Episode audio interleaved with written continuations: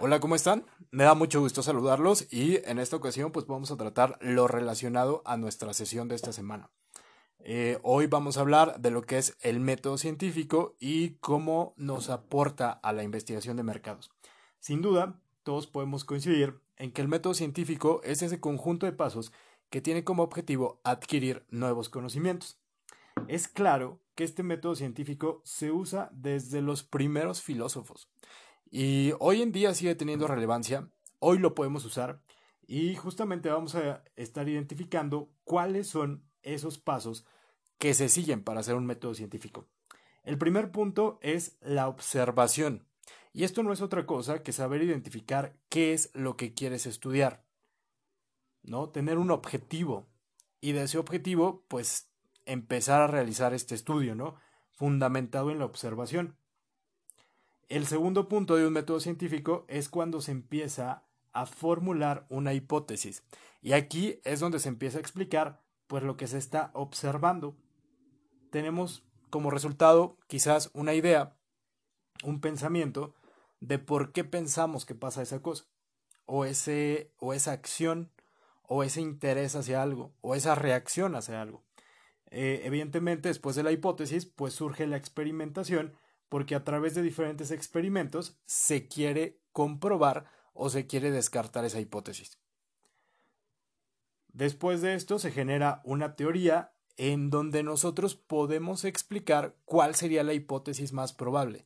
De esas tres ideas que yo pensaba, o que yo presentía, o que yo imaginaba, después de una experimentación me queda claro que dos de ellas pues no sirven, ¿no? O sea, era pura imaginación mía.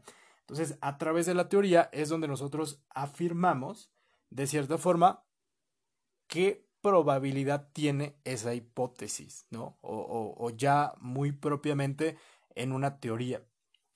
Y al final, pues bueno, siempre son las conclusiones, ¿no? En donde eh, pues nosotros formulamos, ¿no? El por qué eh, estamos aceptando o el por qué nos estamos inclinando hasta hacia ciertas acciones que previamente hemos identificado en este proceso. Sin duda, pues el método científico se divide en esas eh, etapas, observación, hipótesis, experimentación, teoría y conclusión. Eh, sin embargo, el, tema y la materia que estamos tratando, como ustedes saben, es investigación de mercados. Y aquí es bueno preguntarnos, bueno, el método científico, ¿qué eh, relación o qué aportación tiene esto? Y creo que una de ellas es que tanto la investigación de mercados como el método científico, pues son metodologías pero ambas están coincidiendo en que buscan un conocimiento, a diferencia de que la investigación de mercados se va en un conocimiento comercial, en un conocimiento eh, enfocado a una competencia, a consumidores, a oferta-demanda, que a mí me permite tomar decisiones comerciales que las voy a transformar en estrategias pues de venta, de comunicación, de fidelización, etc. Entonces es importante entender eh, que a través del método científico, pues también nos podemos dar cuenta que la única forma de entender un mercado, la única forma eh, de saber qué es lo que un grupo de personas necesita, pues es estudiándola. Y el estudiar requiere una metodología, requiere unos pasos. Entonces, el método científico, pues hoy nos enseña a que eh, todo el querer, ¿no? Saber conocimiento, pues requiere de ser estudiado, requiere de ser experimentado comprobado y tenerlo en una teoría, como lo vemos en este caso. A diferencia que ahora la investigación pues nos invita a hacerlo más con tintes de venta, con tintes de una marca.